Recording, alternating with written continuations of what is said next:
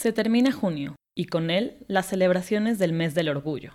Por supuesto que no queríamos que la fecha pasara desapercibida. Sin embargo, consideramos que la conversación se debe abrir todo el año, ya que desafortunadamente aún hay un largo camino por recorrer. Para este episodio tenemos a dos invitados muy especiales y cercanos a nuestro corazón, y platicamos con ellos sobre sus experiencias en el Pride y la evolución del mismo en los últimos años. Oh last night I met a young man. Oh mama, he turned to me and said, Won't you be mine? 789. Hola, esto es Baby You Can Handle This, donde platicamos entre amigas los temas más comunes de la vida. El amor, el crecimiento personal, el trabajo, la búsqueda de la felicidad, la adultez y los gustos que hemos adquirido a lo largo del tiempo. Yo soy Ara Isidro. Yo Ale Castellanos. Y yo Malu Castellanos. Y queremos compartir con ustedes las cosas que más nos intrigan y nos dan curiosidad. Hola chicos, ¿cómo están? Amigas, hello. Hola, hola, ¿cómo van? ¿Cómo vamos? Muy bien. ¿Cómo están? Estoy muy feliz, estoy muy emocionada. Les quiero desear a todos Happy Pride. Creo que mucha gente podría pensar que estamos atrasadas. La verdad es que a mí casi nunca me gusta mencionar las fechas cuando estamos grabando porque no sabemos cuándo va a salir esto. Pero hoy en particular es como el último fin del Pride, o sea que estamos grabando y muchos van a decir, güey, ¿por qué estás publicando un capítulo del Pride cuando ya no es Pride Month? Me vale madres porque Pride es todo el año. Gracias. ¿Cómo están, amigas? Bien, mana, o sea, está padre el tema, o sea, creo que está, está, está padre hacer como un check-in de, uh, con otras percepciones de, de, lo que siempre platicamos y está padre que tenemos a las invitadas acá que nos, que nos caen re bien y que están bien bonitos y que están bien guapos y todo, y que nos van a contar. Yes y que tenemos otra oportunidad para hablar de un tema que nunca hemos tocado y que ya, o sea, ya es momenta, ¿no? Ya es momenta de que hablemos del Gorgeous Pride. Yes. Aplausos.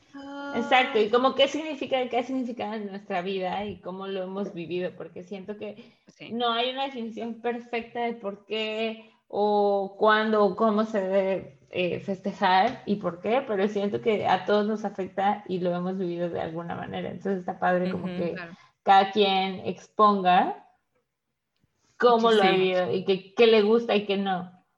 Su acercamiento también, ¿no? Ah, está chido.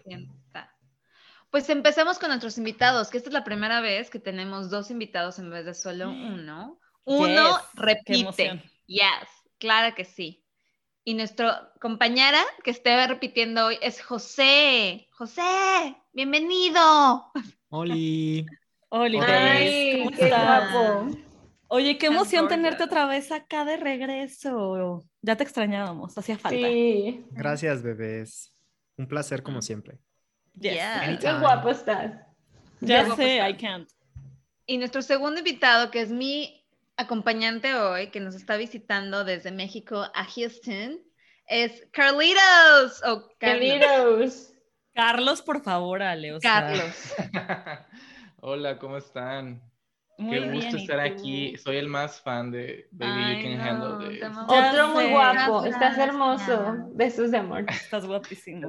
Estás muy guapísimo. Te amamos. Pero en verdad, Carlitos es el mayor fan. O sea, lo quiero mucho porque creo que es de la, o sea, nos sigue escuchando cada vez que subimos episodio y me comenta así de Malu, ¿no has visto el documental de Britney? Te lo mando ahora. Y yo, gracias, Carlitos. Ya lo vi, Carlitos. Ya lo vi. Estoy, estoy muy en shock.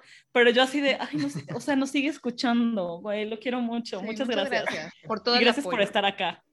Y gracias porque es tu primera vez que ya formas parte del podcast. Siempre has formado parte, pero ahora ya estás aquí con tu voz, con tu voz. Exacto. Bienvenidos, bebés. Empecemos a hablar del Pride. Bueno, pues la primera pregunta con la que vamos a empezar hoy es acerca de cuál es la historia del Pride en México, porque creo que conocemos mucho hacer, o no mucho, pero se ha escuchado mucho acerca de cómo comenzó el Pride en Estados Unidos y cómo ese permeó tal vez a todos los demás países para que junio se volviera el mes del orgullo. Eh, y como en Stonewall, que es un evento que ocurrió en Nueva York, es la que marca la primera marcha del orgullo, ¿no? Etcétera. Pero en México, ¿qué pasó? Googleamos, porque el Internet es nuestro mejor amigo. Claro, nos, nos enseña muchas cosas. Nos enseña muchas cosas. Y en la página www.go.mx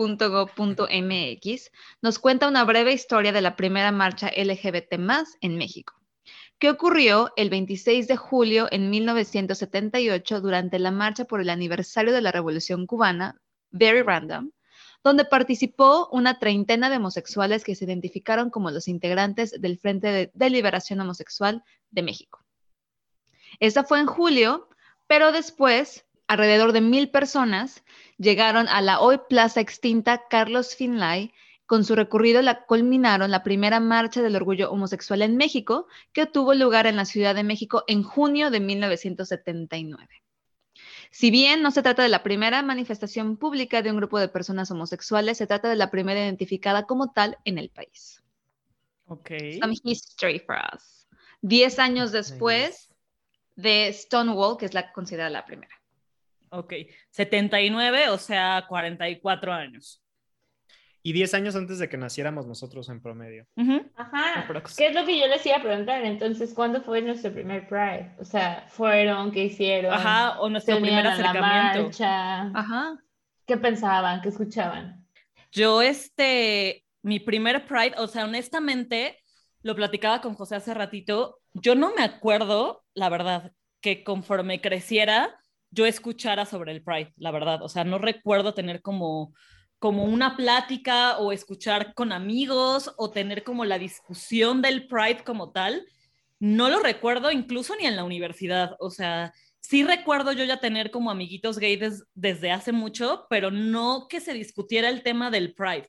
Creo que mi primer Pride, si no me equivoco, fue en 2017 2018, o sea, súper reciente el pedo y fue la primera vez que fui a la marcha y creo que a raíz de ahí para acá ya no he vuelto a ir a marchas, que eso me pone muy triste. Ah, fue 2018 porque fue el mundial, perfecto, ok. Fue el día que se juntó la, eh, ah. porque ganó la selección en Corea y fue la marcha, entonces que todo el mundo iba con un poco de miedo, pero estuvo increíble, creo que ha sido de los mejores días en la historia de CDMX porque fue un día súper bonito.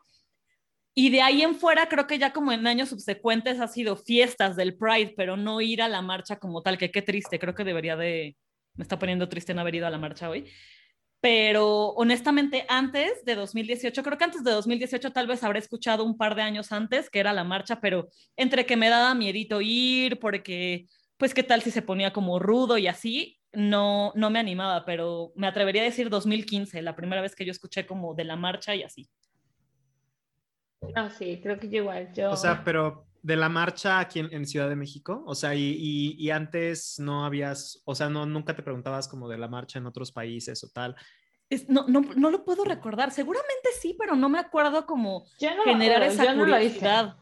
Ajá. Mm. De, de, de, de, averiguar sobre la marcha o de ir o de intentarlo o algo así, la verdad es que no me acuerdo. La cosa más cercana, la fiesta. O sea, me llamó más la atención todo el pedo por por el nivel de fiesta, de peda que se aventaba cada año. La verdad es que era súper padre y era como más relax, no te tenías que preocupar como por, ay, güey, me están tirando el pedo. No, era como más, todos andaban en un muy buen pedo. Eso era increíble. Pero... Es un muy buen ambiente, eso también, eso está cool. Pero, ¿qué año fue tu primer Pride, Ara? Igual, güey, como no, tal vez creo que sea el primero que he ido es, fue en 2019, porque yo en 2018 no estaba, o sea, justo en esa época. Yo la verdad es que nunca he ido al Pride. Estoy muy, muy decepcionada de mí mismo porque nunca he ido. Very disappointing. Es muy, muy, muy triste y creo que, o sea, mi primera experiencia con mis amigos que forman parte de la comunidad que iban, eh, creo que yo todavía estaba un poco joven y me daba todavía un poco de como como no sabía, pues, o sea, era muy ignorante en el tema, entonces como que no sabía, no sabía si ir o no. Yo nunca he ido a una marcha, que también es otra cosa, que, de la cual me arrepiento un poco. Eh, y aquí en Houston, honestamente, es que no he tenido con quién ir y tengo muchas ganas. Pero let's be honest, let's be honest, o sea, yo lo veo como que se puso súper de moda Siento que llegó un, momento que era, de, Exacto. Güey, antes era como nadie iba, o, vamos, si no eras como de la comunidad no podías ir. Esa es otra. Exacto. Esa es otra. Entonces ahora sí. creo que la verdad está muy... Eh, Porque ya es más como una celebración y una fiesta. Entonces la gente va a fiestear y no tal vez no a manifestarse. Sin saber que esa es la exacto, otra. Porque están todos ahogadísimos y yo incluida, o sea, no, no digo que no, pero me encanta la fiesta y todo, pero güey, ¿en qué momento estamos pidiendo, al menos en el Pride de, Ciudad de México, como cambios en las legislaciones, o sea, una marcha como tal, ¿sabes? Sí. Que, tal vez los antecesores sí, lo hicieron, ¿no? Pero sí hay protesta, güey, todavía. O sea, por ejemplo, de el hecho de que el matrimonio igualitario no esté aceptado en todo el país, a bueno, o sea, a nivel federal, sino ah. que, o sea, solo las legislaciones locales lo defienden en algunas entidades. Eh, pues eso es, o sea, es, es, un hecho como todavía como de, de protesta, ¿no? Y, y, o sea, sí la protesta es diferente a una marcha porque sí es una fiesta, ¿no? Eh, pero también hay, al mismo tiempo se da como un poco el, la oportunidad para la protesta que sí, la verdad, o sea, ya ahora es, es mucho más fiesta, ¿no? Eh, y, yo, y, yo, siento la verdad que el hecho de hacer la fiesta es protestar también. O sea, sí, sí, porque es una forma de protestar. Es que siento que el, el, tema, más que una protesta, es una celebración. Y creo que ese es el, el chiste, ¿no? O sea, el también de, otra cosa, claro. Ajá, o sea, no es como justo, eh, o, sea, creo que la esencia o, o a lo que le quiere tirar, o es a lo que yo entiendo, es poder celebrar quién eres. O sea, así como cuando gana México un partido se van a festejar, es lo mismo. O sea, es, festejar por, porque puedes ser tú, ¿no? Y porque puedes vivir, digamos. O sea, es como ese. yo lo veo un poco así últimamente. Bueno, yo antes quería decir, o sea, por ejemplo, en este tipo de, de, las marchas, eh, o sea, sí, o sea, todos somos parte de una diversidad y sí, o sea, todos como que al final es una fiesta para poder expresarnos como queramos pero sí existe una razón de ser cada año de la marcha, ¿sabes? O sea, sí hay un mm, objetivo como tal de por qué se hace. Este año, la marcha, o bueno, eh, la celebración del Pride de este año era justo el reconocimiento legal de infancias trans, que es algo súper importante y que se debe de apoyar porque existen estas personas, existen estos niños que sufren de, de, mucha discriminación por no identificarse con el sexo que nacieron. Exacto. Y, y, que deben estar protegidos por la ley. O sea, eso es un derecho que tenemos todos y ellos no deben de estar excluidos de este tipo de temas, ¿sabes? O sea... ¿Qué es eso? Y muchas gracias, muchas gracias por decirnos porque no Es, porque no es, a lo que voy es como las grandes masas a lo mejor, y a lo mejor se ha distorsionado muchísimo porque personas que a lo mejor no nos informamos y que nada más vamos a la pachanga, pasa, Pasa que, que, que, el que la marcha está llena de... De gente que solo quiere la fiesta, ¿no? Y, y, sí, evitar, y no sabemos eso. Yo no sabía eso, ¿eh? es que muchas gracias. Eh, o sea, eso no, es, eso no está mal. O sea, el ir a la fiesta y ser parte de la fiesta no está mal. O sea, está bien. Y, y, siempre se apoya que vaya gente que no, no se considere parte del colectivo que no se identifique como gay, homosexual, o sea, bueno, gay, lesbiana, trans, o sea, siempre es importante que estén ahí como aliados y que puedan, puedan convivir con nosotros porque eso es lo que buscamos, ¿sabes? Ser incluidos en esa sociedad. Todos somos una sociedad, exacto. Al final, o sea, eso es lo que se busca, que podamos convivir todos y que tengamos los mismos derechos, las mismas oportunidades y que no se vean distinciones en ese tipo de cosas pero, o sea, sí, sí, sí, está padre. O sea, yo la verdad, en mi experiencia, la primera marcha a la que fui fue justo cuando me fui a vivir a la Ciudad de México. Nunca había participado en una, me acuerdo, yo vivía antes en Veracruz y me acuerdo que en alguna ocasión vi la marcha sobre el bulevar de, de, de Veracruz, que eran, no sé, tal vez 10 con 10, no sé cómo se digan, 10 este, carros, 10... Alegóricos. Este, pues no, o sea, no eran, no eran alegóricos, eran, eran como en carnaval. Ajá, como un tipo, un tipo carnaval chiquito, donde iban gente de la comunidad con las banderas, este, iban algunas personas ya mayores apoyando a sus hijos, y la verdad se me hizo súper, este, pues progresista que decía, wow, qué padre que en Veracruz se puedan dar este tipo de marchas. Y justo también iba la policía como escoltándolos, ¿no? Como para resguardar la seguridad. A protegerlos. Ajá. Eh, digo, no sé, la verdad Veracruz creo que como estado o como, bueno, no, no, como estado, sino como ciudad, Veracruz, Boca del Río, lo que es esta zona conurbada, es bastante abierto o al menos tolerante, que no, no debería de ser eso lo que se busca, pero son tolerantes con la comunidad este, y existe esta parte de, de, o sea, que tienen un lugar, ¿sabes? En, en, la sociedad de Veracruz. O sea, sí, sí los identifican, sí, sí saben que existen y, les dan sus espacios.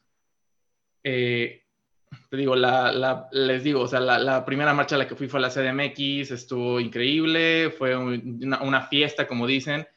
Esa marcha eh, fue también un caos al mismo tiempo porque era demasiada gente, o sea, me acuerdo que era un mundo, un mundo de gente era demasiadas, demasiadas nacionalidades, demasiada multitud, o sea, era algo extremo, la verdad, o sea, nunca me había topado con un evento de esa magnitud y no fue como, lo, como yo lo esperaba, ¿sabes? O sea, justo porque era como un evento muy desorganizado. Mm. Eh, pero ya cuando fui con Dave, aquí abajo, en la pantalla,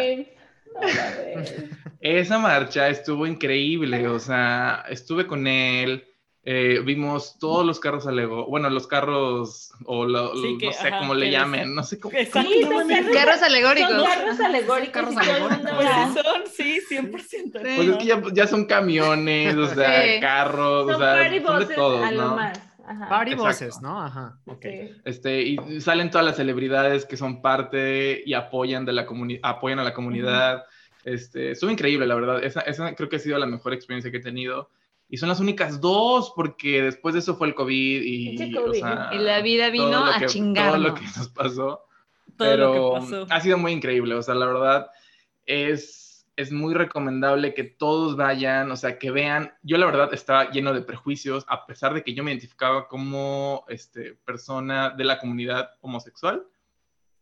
Sí estaba lleno de prejuicios por pues mi educación, los valores que me han inculcado y todo ese tipo de cosas, eh, sí estaba llena de prejuicios y decía como, claro, o sea, va a ser una fiesta de descontrol, demasiado sexo, drogas, así, claro, o sea, va a haber gente teniendo relaciones sexuales en, la, calle.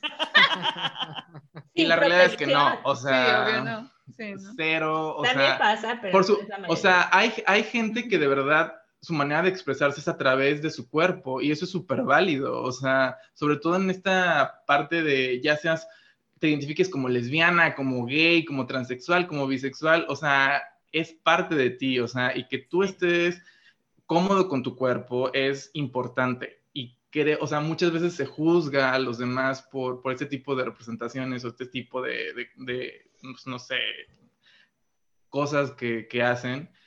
Eh, salir a la calle en, calzones o en ropa interior, pues sí, o sea, genera un impacto porque es algo a lo que no estamos preparados o que nos dicen que pues, no está bien, pero este, pues es más, es la marcha del Pride o del orgullo es más que eso, o sea, eso no lo define, ¿sabes? 100%. O sea, Qué bonito. No, además, pero además, o sea, ese tipo de protesta se da en otros, o sea, en, otros ámbitos, no solo en el, en el, ámbito gay, o sea, también, por ejemplo, las personas que protestan para eh, la disponibilidad de ciclovías o de, o de, cosas para la bicicleta, también hay una protesta que es así, que donde todo el mundo va encuadrado, eh, o los, los las feministas también. Las feministas, o sea, hay mucha gente que se expresa de esa manera y como que, o sea, no son juzgados de la misma forma en que es juzgada la, la comunidad homosexual por hacerlo, ¿no? Total. Sí, de acuerdo. Oye, tu primera experiencia. ¿cómo? Bueno, mi primera experiencia en el Pride yo creo que fue una marcha, la marcha del 2014-2015. Ok. Y fui con un amigo que es amigo de mi hermana. Pero la mm. verdad estuvo muy aburrida. la verdad estuvo aburrida. O sea, bueno, a ver, o sea, como que marchamos, o sea, como que caminamos, caminamos, caminamos y no hubo como mucha fiesta ni nada.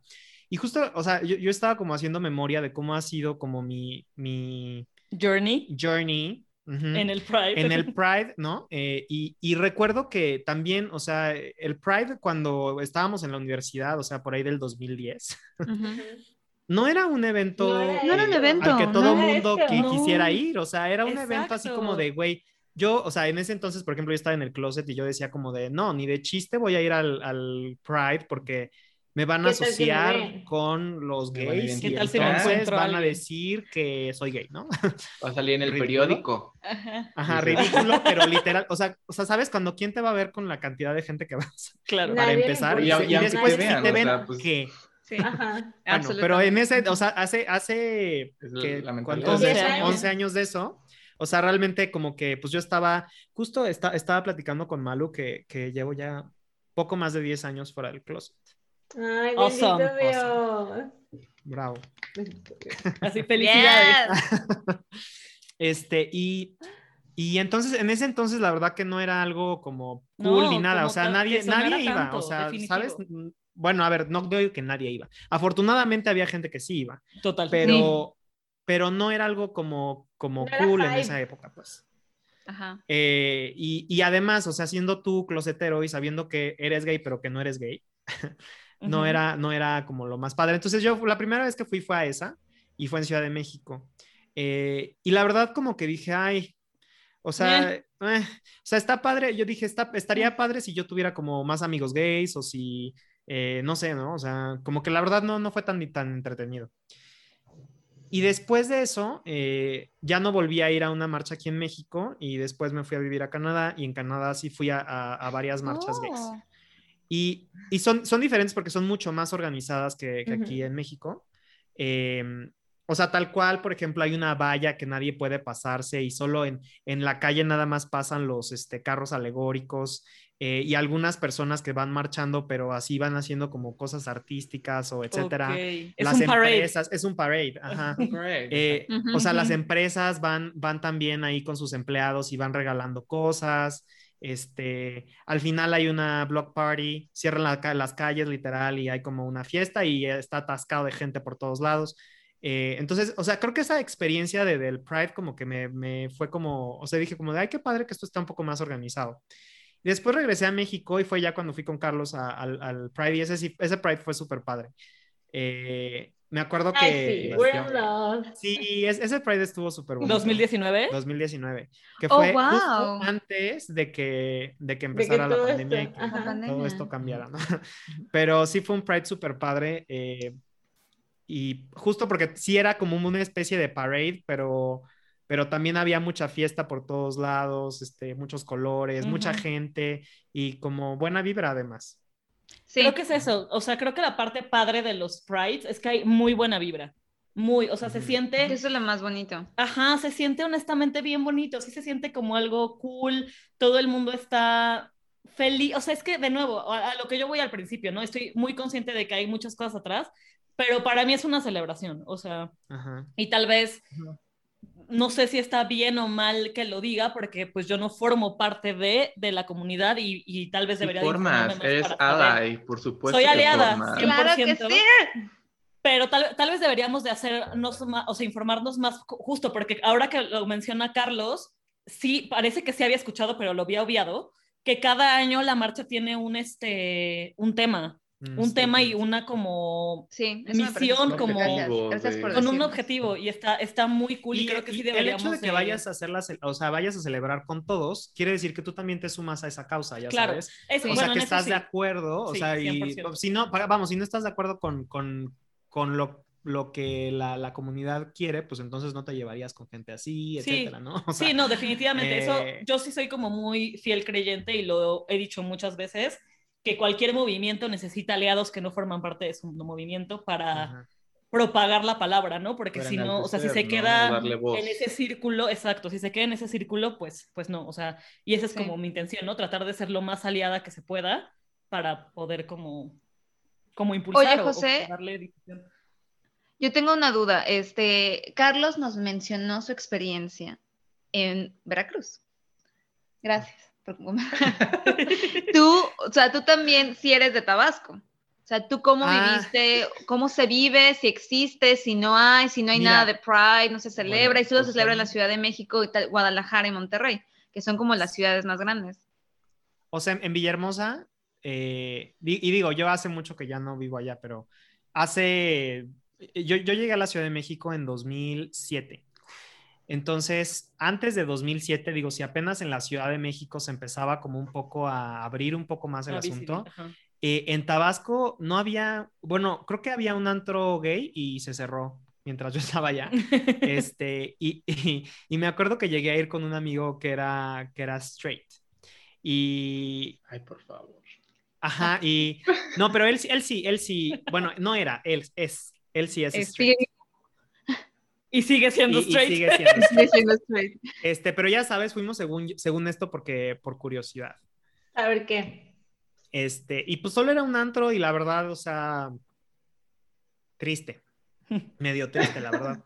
Después se cerró y ahorita creo que hay otro, pero según yo la gente no es como que marche ni, ni haga como mucho. O sea, de hecho Tabasco es uno de los estados donde el matrimonio igualitario todavía no, no existe. O sea, la, la pues gente si se quiere casar en Tabasco, eh, pues sí, tiene, tiene que recurrir al, este, a, la, a la corte y hacer como todo un proceso que, pues es absurdo, mejor te vas a otro estado. Sí, ajá, tienen que hacer un amparo. Un amparo, ajá.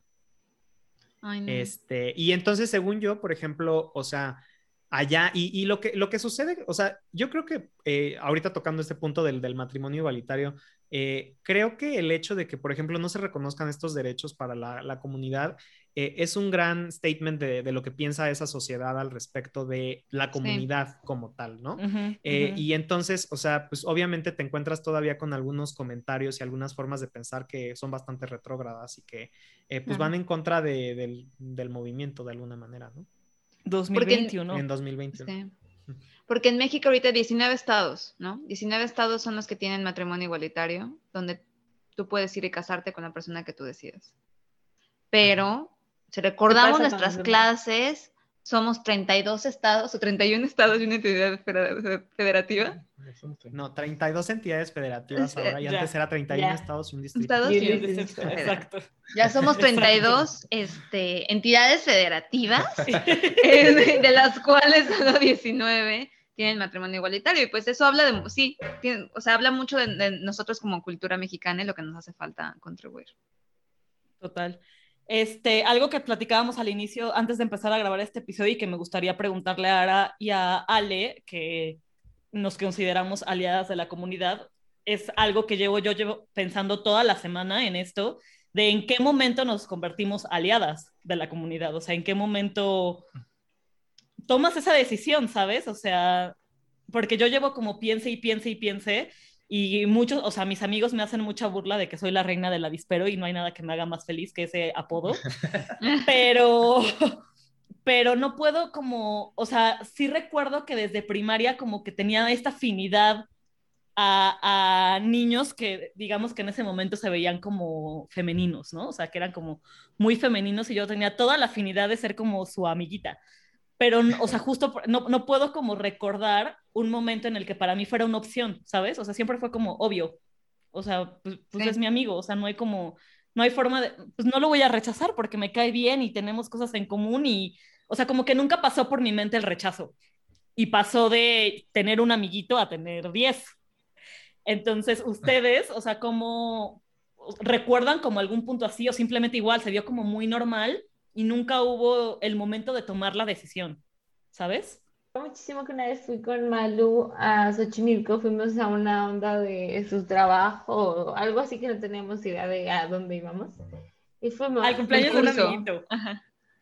Y me dijo como, ay, este vato es gay. Y yo, ¿cómo? O sea, ni, ni siquiera, no habíamos ni hablado, ni nada, o sea, era como... ¿Quién, yo? Yo te dije, este vato es gay. Ajá. Este vato es de la comunidad, así dijiste, yo, ah, pues chingón, no tengo idea. Hablamos con él, tres, tres segundos y hicieron mejores amigos. Yo nunca fui así, o sea, no fue como, ay, ya, lo puedo ver, no, o sea, no me importa, nunca me importó, pero lo, que, lo único que se me, se me hizo súper lindo es que estas personas que en algún momento conocí entre la prepa y la universidad, lo único que se me hizo increíble es la parte de, güey, todo el pedo emocional que, que, pasamos por una relación, seas quien seas, pero siento que el pedo emocional de presentar a, a, o sea, de, tu, a persona, a tu pareja, a la familia. O sea, siento que hay muchas cosas emocionales que pasamos, que yo creo que yo sentí afinidad con, o sea, con alguna persona por eso, porque congeniábamos en, ajá, era como, güey, esto está cabrón, porque yo presenté así, o sea, ¿sabes? O sea, que como que compartíamos cosas, pero siento que no es necesariamente como para todos, o sea, no es la misma situación para todos. O sea, a mí eso fue lo que me hizo empática.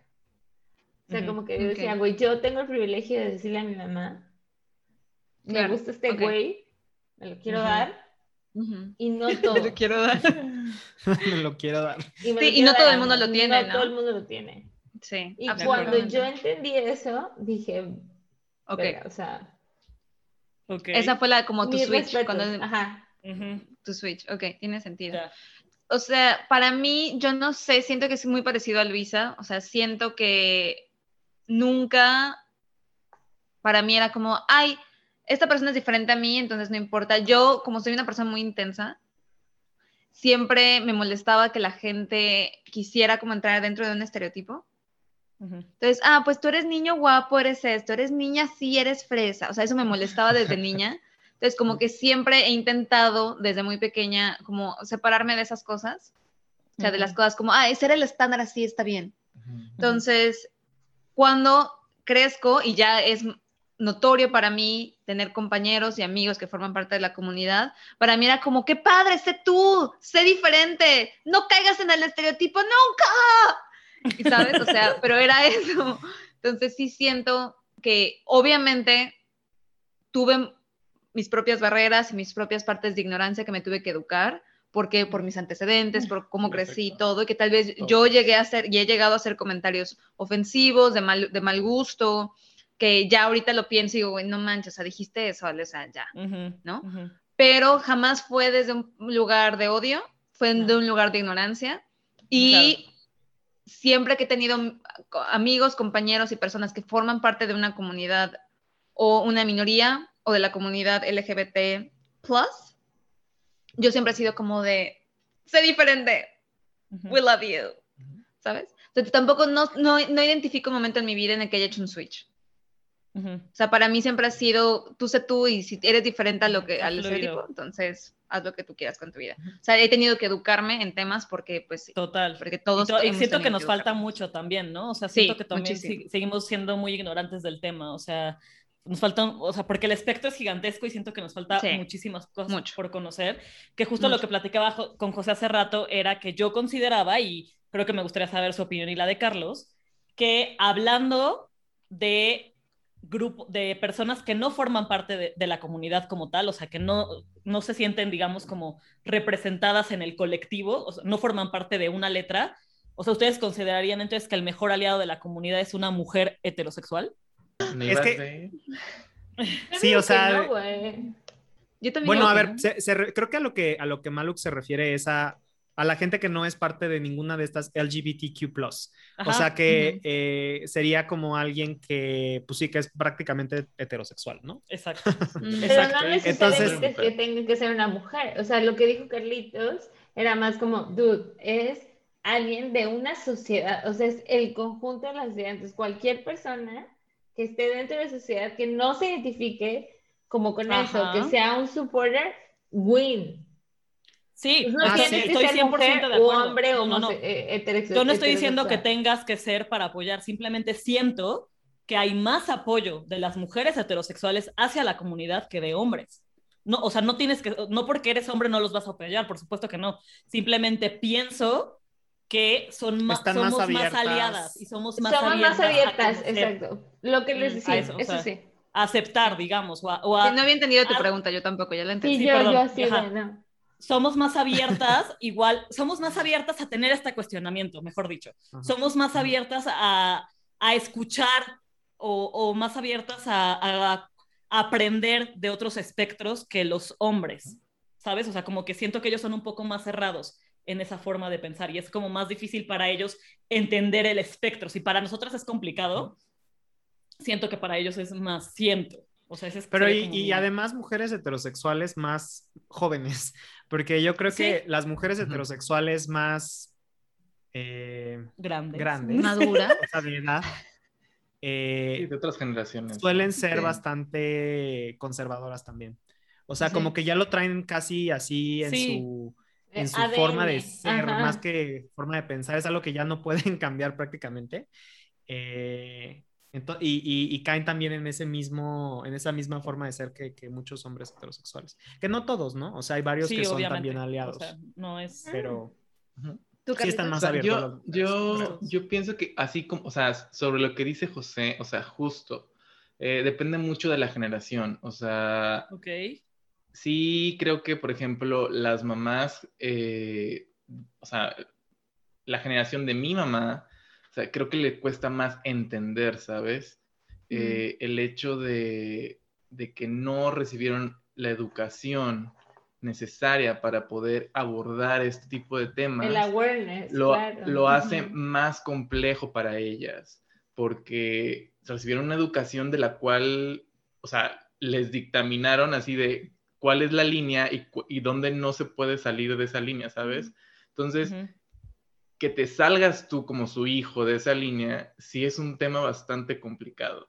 Claro que hay, hay mamás y, y, señoras, o sea, de, de, la misma generación que eso les vale, les vale madres. O sea, al final, por supuesto que tienen bien definido quiénes son sus hijos. Algunas personas, o sea, algunas señoras en ese sentido, creo que les cuesta más trabajo el poder entenderlo y eventualmente lo hacen porque pues entienden que son sus hijos y que pues eso no, no tendría por qué ser una diferencia. Pero, este, sí, o sea, existen esos, esos, esos valores, ¿no? Que se les inculcaron y que dicen, tienes que hacer así, y, y sobre todo porque se involucran sentimientos de culpa, de, de, que mm. ella está a cargo de la educación de los hijos, ¿sabes? O sea, como que sienten esa responsabilidad. Y también siento que los papás, este, bueno, la, la, la figura del papá como tal, este, muchas veces también está como, pues no quiero decirlo negado, pero, o sea, como, pues, o sea, como es un tema que no va a entender y no, y no le interesa entender. No le interesa. O sea, es así como, ok, pues, si tú eres así, ok, está bien. Y ya, o sea, pero a veces ni siquiera es que esté de acuerdo, ¿sabes? O sea, es porque, ok, pues es lo que hay. O sea, prefiere como o como que pone barrera. En lugar de continuar, exacto. Exacto, exacto. Entonces, o sea, las dos, las dos posturas, o sea, creo que son demasiado complejas y parten de lo mismo, ¿no? De unos valores que se les trazaron a los mismos, a esa generación que no tenían que cruzar y que estas generaciones que somos nosotros nos estamos atreviendo a expresarnos. Estamos cruzando, exacto. Ajá, y que estamos cruzando y que nos está valiendo y que tenemos una voz, que sabemos nuestros derechos, cada vez estamos más educados y lo podemos hacer. Este, y si yo creo que mi generación y nuestra generación de nosotros, o sea, como generación millennial, eh, lo, lo, lo, impulsamos. La generación, la generación Z que viene, o sea, que va después de nosotros, están, pero bueno, ya, qué bueno, ya se rompió la barrera, ¿no? Están, o sea, de verdad, yo cada vez que veo algún tema de esos, o sea, no, no, no, no lo puedo entender, o sea, es, es, esa barrera también mía, ¿sabes? Así de que yo cuando iba a ver a un gay siendo líder de un salón, de una escuela, ah, cuando en mi generación eran los buleados, güey. O sea, yo no podía expresarme como yo quería porque sabía que me iban a bulear. Y ahorita en las escuelas, esos brothers eh, y esas, o sea, las morras lesbianas, los vatos gays están siendo líderes de sus salones. están siendo la voz de todos ellos porque ellos se atreven, ¿sabes? O sea, no, les importa, o sea, eso es algo increíble, o sea, la verdad sí, sí, sí, es un tema que me mueve bastante y está muy, muy padre. De 100% de acuerdo, creo que es generacional, o sea, no tiene que ver si las mujeres somos mejores aliados que los hombres, es más en la generación y la educación que tenemos y las decisiones y la vida, ¿no? La vida, ¿cómo te lleva? Hay veces que la vida te lleva por circunstancias en las cuales solito te van tumbando tus estereotipos, ¿no? O sea, tú dices, yo soy muy conservador, X, Y, Z, y la vida te manda por, por el mundo del espectáculo, digamos, donde pues vas a ser conservador, really. O sea, como por un ejemplo, ¿no? Entonces, la vida te enseña también y poco a poco lo se... y poco a poco se van tumbando los estereotipos, 100%. Eh, bueno, sí, nada más iba a decir que eh, también hay que recordar que las generaciones de nuestros papás, por ejemplo, crecieron con la epidemia del VIH, crecieron con eh, que esto era una enfermedad mental, o sea, apenas en, inicios de los 90, si no me equivoco, fue que la, Organización Mundial de la Salud declaró que ser homosexual no era una enfermedad. Claro. Entonces, o sea, digo, ellos crecieron pensando que esto era una enfermedad, entonces también para ellos cambiarles todo ese chip, ¿no? Yo creo que ha sido, ha sido complicado para esas generaciones, ¿no? sí, eh, igual como ahorita. digo, es la verdad, me encanta, eh, justo como dice Carlos, o sea, lo, lo rápido que ha evolucionado todo en las generaciones nuevas y cómo realmente nos, nos han pasado a nosotros, o sea, eh, en nuestra forma de pensar, en nuestra forma de relacionarnos cuando éramos más jóvenes. O sea, y son generaciones que, que, no tienen, que cuántos años tienen menos que nosotros, como 15 años, 10 años menos que nosotros. o sea, realmente han evolucionado muy rápido. Sí. ¿Querías decir algo, Carlitos? Ah, quería hablar también, o sea, de que así como ahorita vemos ese, ese empoderamiento que tienen las generaciones jóvenes, sobre el, bueno, la identificación con, con la comunidad este, homosexual, ya sea hombre o mujer, lesbiana o gay. Eh, también en 2015, me parece, 2000, mediados de 2000, entre 2010, por ahí, eh, es cuando también se hace esta declaración de la ONU para eliminar la transexualidad o como enfermedad mental. Trans, a toda la comunidad trans como una enfermedad sexual. Sí, total. Una enfermedad mental. mental. Y justo, o sea, creo que eso es importante y va ligado al tema de la marcha de este año, porque estas personas, justamente en generaciones nuevas, van a empezarse a visualizar, ¿sabes? Desde ahorita. Ay, se puso chinita la Así como ahorita.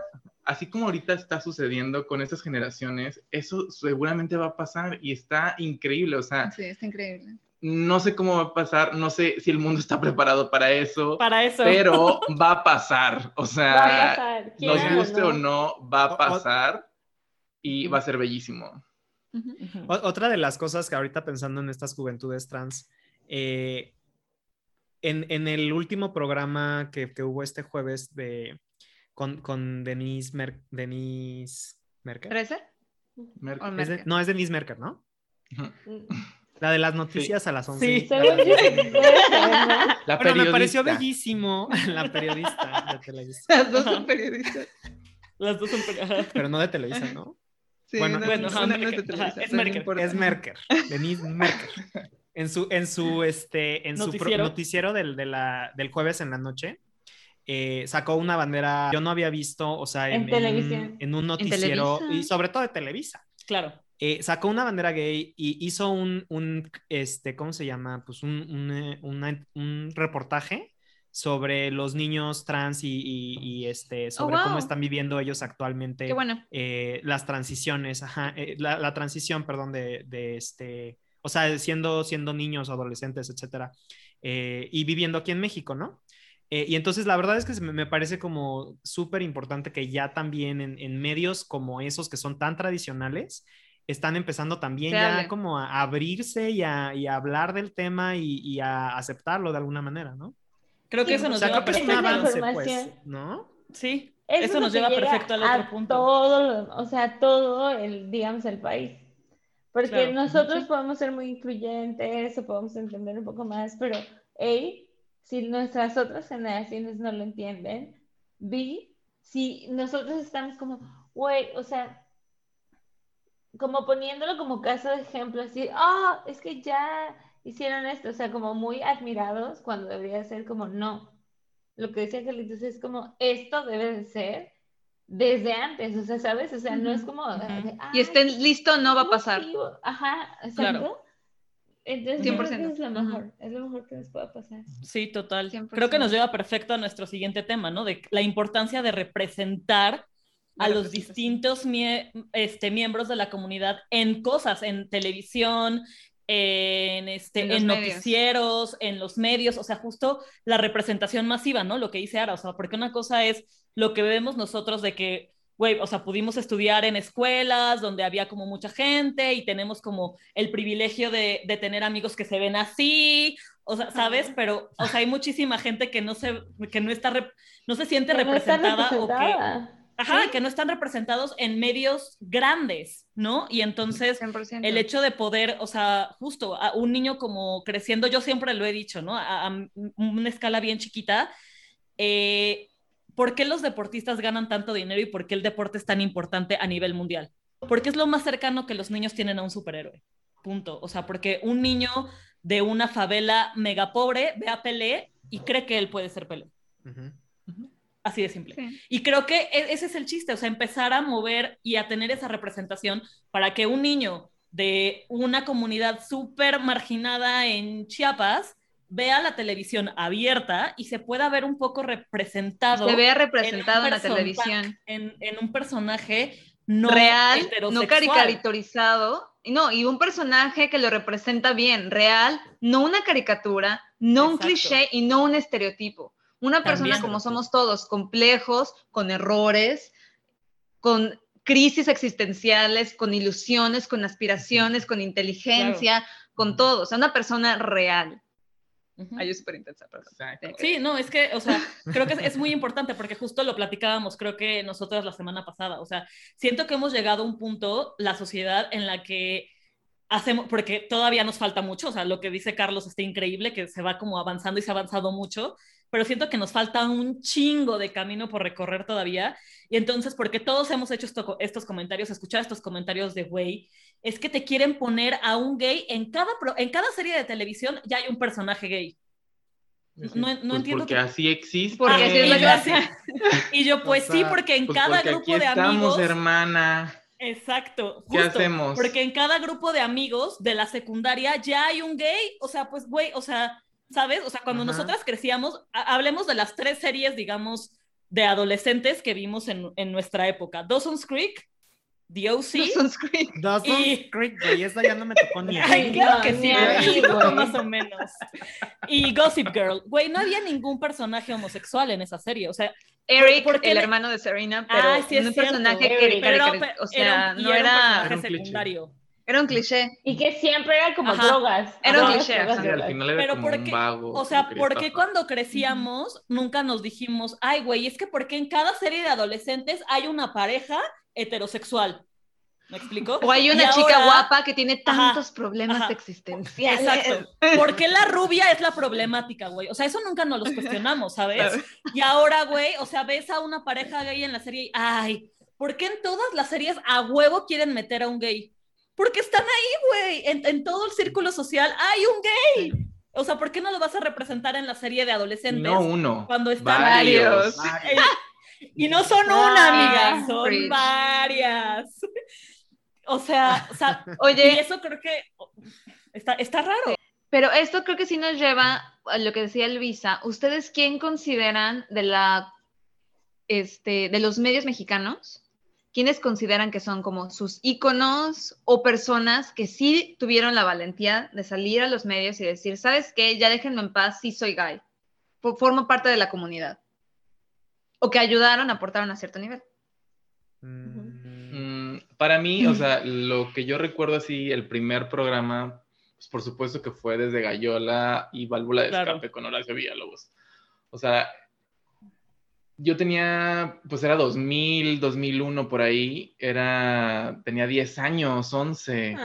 Y, y, para mí era como muy divertido ver eh, ese tipo de comedia porque justo abordaban temas de la comunidad con los que yo me identificaba y que podía, o sea, era un tipo de programa que me retrataba cómo era la vida de, de las personas y cuáles eran las problemáticas que, que los que los bueno que, que, tenían con las que tenían que lidiar, ¿saben? Que lidiar, ajá. Eh, eso era bastante, ese es como el primer recuerdo que tengo de yo tener contacto con un medio que, que, tuviera esa, esa temática.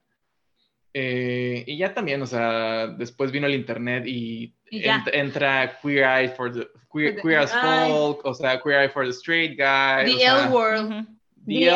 ahí no me identificaba tanto porque pues obvio, pues no era no es, no es, no es mi no es mi, tu área. espectro, ¿verdad? Sí, como que no, no es mi área de trabajo, digamos.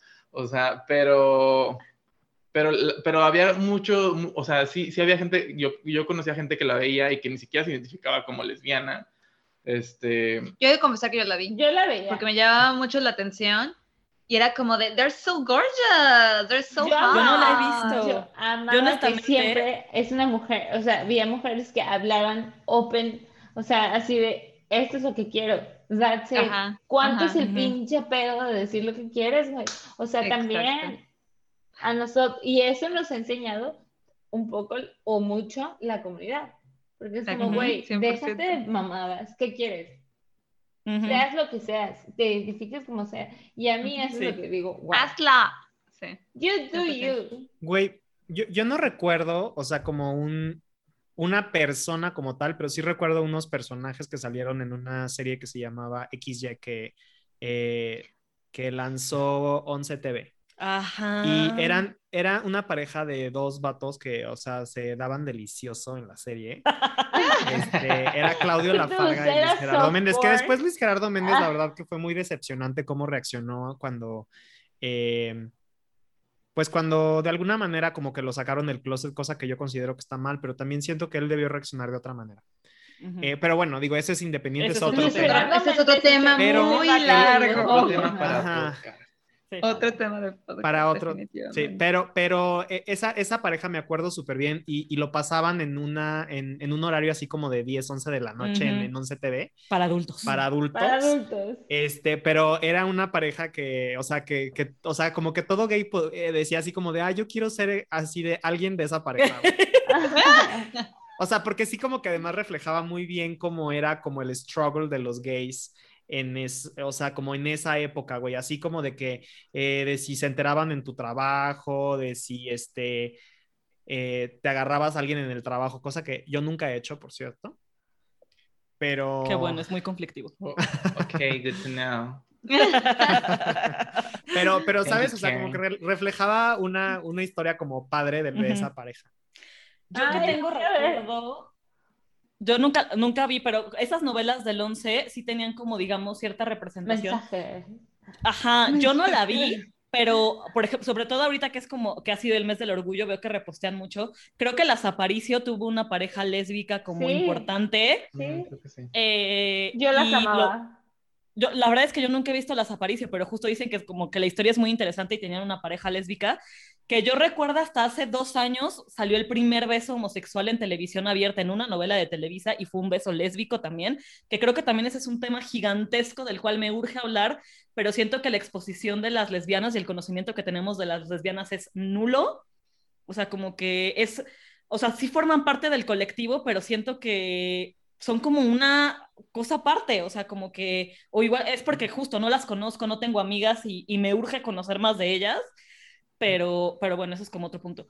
Y figura de cuando yo creciera, o sea, como, o sea, creo que Juan Gabriel, pero nunca Juan Gabriel creo que dijo que abiertamente que era gay, pero era... Ajá, lo dijo así. O sea, según yo, ah, pues sí fue, o sea, nunca dijo, dijo eso, ya riéndose.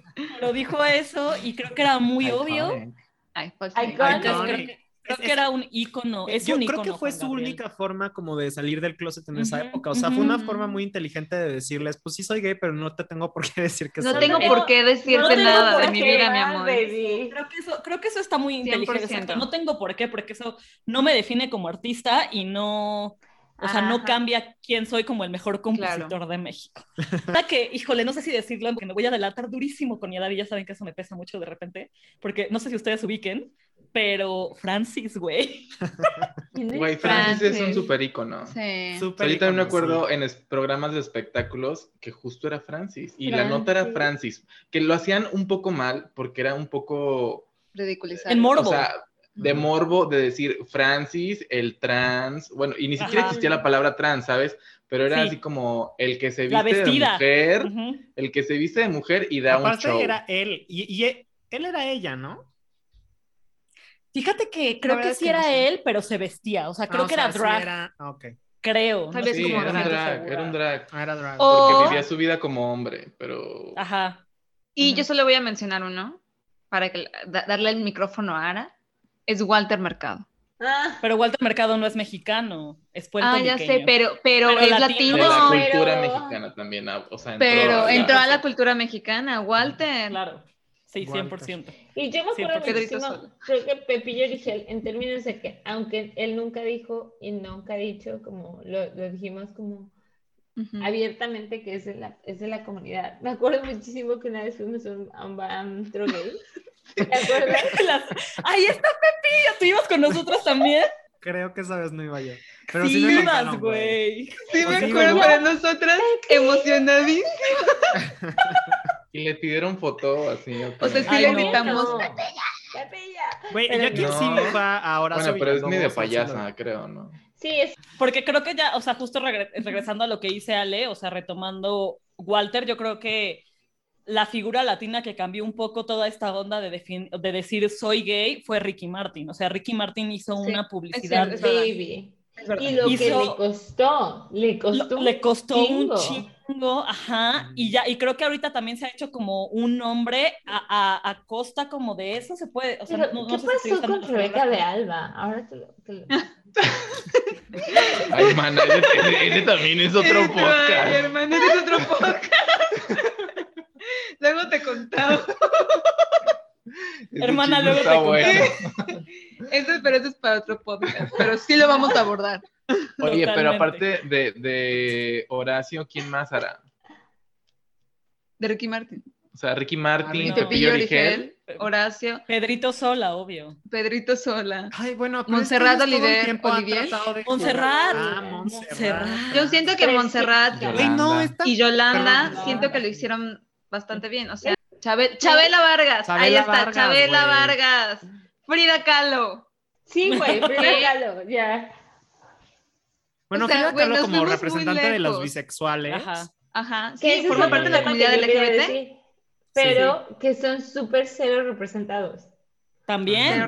O sea, eres O, o, o, peras o manzanas, pero no puedes tener peras o manzanas. ¿Por qué chingados no? ¿Sabes? Lo quiero todo. No, se puede todo en ¿Sí? Hoy hablé con una niña que me dijo, es que lo más difícil de mi situación para salir del closet era que yo no tenía un closet. Yo no sabía, o sea, en realidad como que me gustaba. O sea, un día dije, mm. quiero probar esto, y el otro día dije, quiero esto. Y entonces le presenté a mi familia, o sea, la primera relación que tuve fue con una mujer. Y les dije como, ella era una mujer, y dijo como, bueno, o sea, quiero hacer algo bien con esta niña. Y la mamá era como, no, no, no, estás muy joven. Le, le dio la bien Es una fase. es una fase, como todos. Y luego ella dijo, ah, chingón, X, whatever. Y luego terminó con ella y, y, tuvo una relación con un niño. Y ella era como, ah, sí, ok. Se lo volvió a presentar a la mamá por any reason. Y la mamá, ya, ya, ya caíste. Ya estás en, tu, en tus cabales. Güey, mm. siguiente escena, no pasó otra vez otra niña y era como, o sea, no entiendo. Pero ella dijo, en otro día, o sea, como que le dio la avión diciéndole, otro día vas a llegar con que te guste un niño y vamos a estar bien. Y ella es como... Ok, o sea, mientras ande con un hombre está perfecto, cuando es una relación lésbica ya no... Ya es, este, es, una fase. y es más como, lo voy a ignorar porque sé que un día te va a gustar un vato. Ok. Y, si algún día le va a gustar un vato porque es bisexual. O sea, pero no, pero está bien los dos, ajá. Pero no debería ser como cuando estás con una niña, no te voy a hacer caso en tu relación. O sea, no. Porque a mí lo que me partió el corazón y me encanta y todo es como yo puedo ser muy abierta con mi familia y decir, tengo una relación y eso sí es cierto. Sí, sí. Y cuando eso no se puede hacer porque te dicen, te juzgan y todo, para mí eso me parte el corazón. Sí, sí a mí también. Entonces, cuando que no puedes hacer tú, ¿no? En cualquier, en cualquier situación. Y que no puedes llegar y decirle, me siento, me siento de la chingada porque esto y esto y güey, porque soy una persona y siento, a mí es como, que se me hace el corazón más chiquito. Entonces, 100%. aunque sea esta parte bisexual que nadie lo, lo reconoce. Lo entiende, es que está muy cañón. Exacto, porque muy poquitas personas lo entendemos o lo entienden, no sé. Sí, porque sí, porque nos, nos por nuestro privilegio a veces. Únicamente, o sea, justo creo que sí hay un avance en esta representación de, de toda la comunidad. eh, creo que se ha enfocado mucho en los hombres gays y las lesbianas únicamente, como decía Ara, o sea, hay ciertos eh, miembros de la comunidad que no están representados, pero empecemos a hablar de esa representación de blanco privilegiado, ¿no? También, o sea, no todos ah, somos rubios, que si yo bien tengo un privilegio y lo reconozco, y estoy consciente de ello, sí. no por eso quiere decir que todos se tengan que adaptar a mí. Sí. Ok, entonces, a partir de ahí, o sea, y a partir de, de ese reconocimiento y que tú sabes el privilegio que tienes, nuestra obligación, o al menos yo creo que mi obligación como miembro de la comunidad y que me identifico como gay, es darle voz también a otras personas. Y no darle voz de que, a ver, ¿qué quieres decir? Yo lo digo sino de, ¿sabes qué? Darle los ¿Sabes qué? O sea, ¿qué quieres decir? Yo te voy a pasar el micrófono y tú lo dices y tú tienes tu exposure porque tú lo necesitas. Porque la comunidad, así como existe diversidad sexual y la identificación, bueno, orientación, orientación sexual y la afinidad de género o lo que, como le quieran llamar, eh, también existe la diversidad cultural, la diversidad del color, tipo de piel, o sea, y, y todo eso es diversidad. Entonces, existe eso en la comunidad LGBT y Q más. Eh, y, debe de, empezar también esa conversación, ¿sabes? De, que sí, o sea, sí, sí tenemos la comunidad y qué bueno que se están dando esos espacios a la comunidad, pero no todos son blancos, ni somos sí, ustedes. Ni igual eh, preciosos. O sea, sí, o sea, si yo no soy el yo, yo, yo, no soy el alfa porque yo no soy rubio, ¿sabes? Ese es el, el alfa, el top. O sea, Ricky Martin. Ricky eh, Martin, porque no te ves como Ricky Martin, hasta eso. Ricky Martin es sí un, un top. Pero es latino. Porque es puertorriqueño, pero es latino. No es ya bajó de un. ajá, ajá ahí ya bajó un escalón. Lo que no, es Anthony. Bueno, no sé, Ricky Martin él sí es alfa, güey. O sea, o sea a ver, estoy pensando quién puede ser como más Alfa que más, más, perfecto. Que...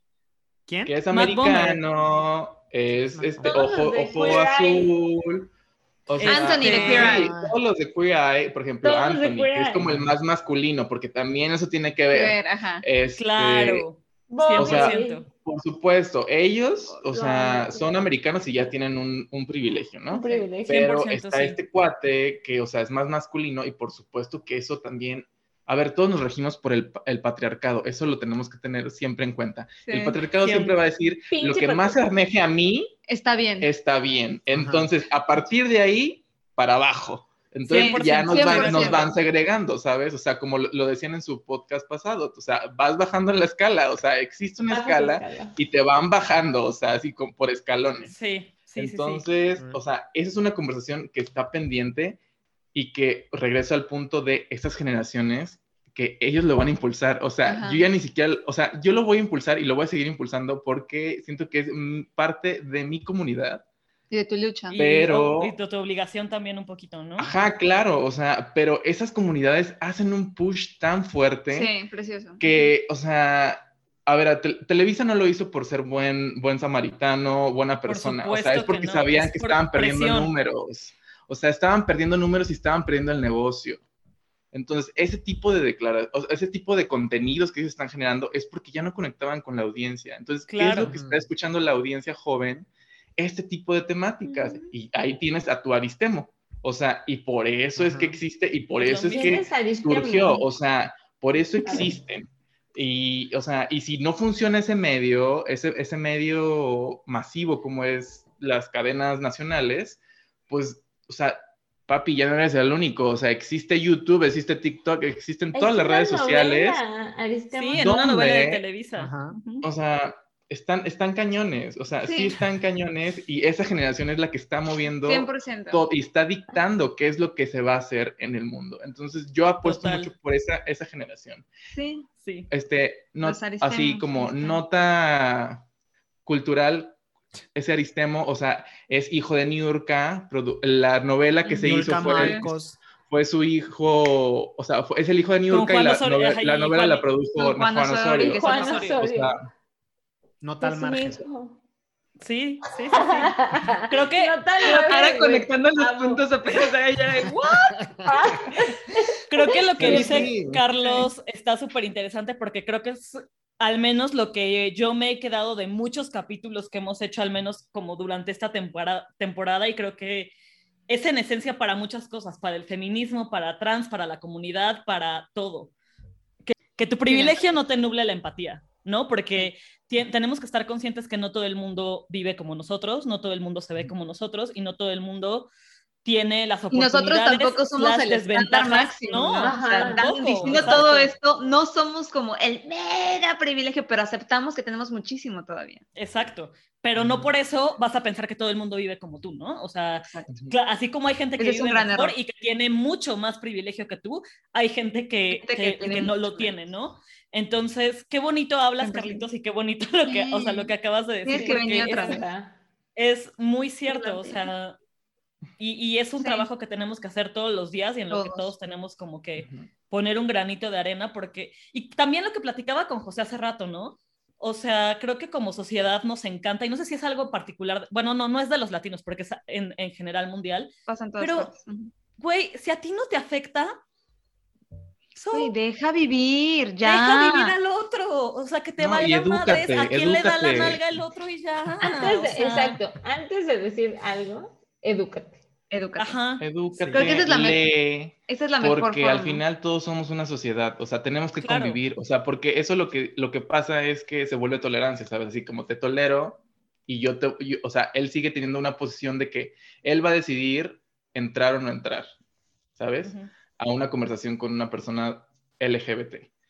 Pero lo que tenemos que hacer es entender que tenemos que convivir porque somos seres sociales. Todos tenemos que convivir en armonía y, que, sociedad. Y, que, no debe de ser un factor de decisión la orientación sexual, la, el rol de género, o sea, no es... Eso ya, o sea, tenemos que sobrepasar esa barrera ya. Pero, honestamente, es algo que no tocamos y es otro tema de podcast. Pero lo que José decía al principio, en algún momento dijo como es que no está bien visto porque el trabajo, porque no sé qué. ¿En qué momento? O sea, ¿por qué tiene que seguir siendo un tabú? ¿Por qué tienes que seguir diciendo? Una, ¿por qué tienes que decir que te gusta? claro. o sea, para, para hacer un trabajo, para buscar un trabajo. que importa, güey? Es que justo no te debería, no debería la gente, O sea, es que a la gente le importa de forma morbosa, no es que le importe, es que le gusta el, el chisme. O sea, le gusta el chisme y le gusta meterse en lo que no le importa, porque esa es la realidad. Ese es el, Digo, al final somos seres sociales. O sea, inviten a, a, hermanos de la comunidad, hermanas de la comunidad, representantes De, la, de las lesbianas, de los asexuales, de los bisexuales. De todo el espectro Falta mucha representación en esos sectores, no existen, parece que no existieran y necesitan visibilidad porque sí existen y están ahí. O sea, los bisexuales no son personas que quieren, o sea, muchos de los, de, los homosexuales hoy en día en algún momento quisimos decir que éramos bisexuales para ocultar que éramos 100% de la, de la comunidad homosexual. Pero, pero eso está mal, ¿sabes? Porque justo luego eso es lo que pasa en la actualidad. O sea, piensan que es solo una fase y entonces así como no existe A y B, existe única, o sea, no existen esto, eh, o sea, es dicotómico, o eres uno o eres otro, entonces no te pueden gustar los dos. Que eso es lo que yo, es ¿por qué te tienes que cerrar en algo? ¿Por qué te tiene que gustar o Chana o Juana? No, güey, o sea. Pero yo, yo creo que eso las nuevas generaciones ya lo están resolviendo, ¿no? O sea, ya, por ejemplo, güey, o sea, tienen ya 12 años, 13 años, apenas están empezando como a que se le alborote la hormona y el niño ya sabe, güey, que que es gay o que es lo que sea. O sea, no sé si, si es bisexual y se da cuenta en ese momento. Eh, o sea, creo que es algo que, que, igual y nosotros como que nos tocó como todo el tiempo esconder eso de nosotros y entonces por eso empezabas diciendo que eras bisexual, ¿no? O que eras heterosexual, ¿no? y no, heterosexual, bisexual, y vas pasando por el espectro hasta que llegas a donde, a donde eres. Este, pero las nuevas generaciones eso ya lo están resolviendo. Entonces, ojalá que. Pues sí. Que en un futuro ya, o sea, eso se vuelva cada vez más normal y la gente no tenga que. que a ver, o sea, tampoco tienen que, decirlo, pero pues sí está, está padre como también, o sea, yo siento que está padre que te puedas identificar con, con un grupo de personas, ¿no? O sea, por, puede ser por el hecho de, de, de, ser homosexual, bisexual o lo que sea. Eh, tener como, encontrar como tu, tu, comunidad. Tu, tu, comunidad, ajá. El grupo de personas que tiene características similares a las tuyas, o sea, con las que puedes convivir ajá, y sentirte seguro. Sí. Sentirte seguro, siento que eso es lo más cómodo, o sea. Total. Ay, manitos, pues creo que tocamos muchísimos temas, les agradecemos muchísimo su tiempo. Y su conocimiento. Y hay que hablar de otros temas también, o sea, de todos los brazos. Total y definitivamente los vamos a volver a invitar y vamos a invitar a más miembros de nuestra hermosa comunidad. Claro que sí. Si conocen a alguien, please, nos avisan. Si alguien que nos está escuchando, que es, es parte de la comunidad y nos quiere contar su historia, nosotras más que felices para que nos cuenten y, y justo, o sea, nos eduquen. O sea, sé que no es su labor, pero nosotras estamos dispuestas a aprender y entonces está muy cool. Muchas gracias, muchas gracias, bebés. Muchas gracias, les queremos mucho. Les queremos, cuídense. Gracias. Bye. Bye. Bye. Esto fue Baby You Can Handle This. Links de nuestras redes sociales y nuestro contacto estarán en la descripción del episodio y en la descripción del podcast.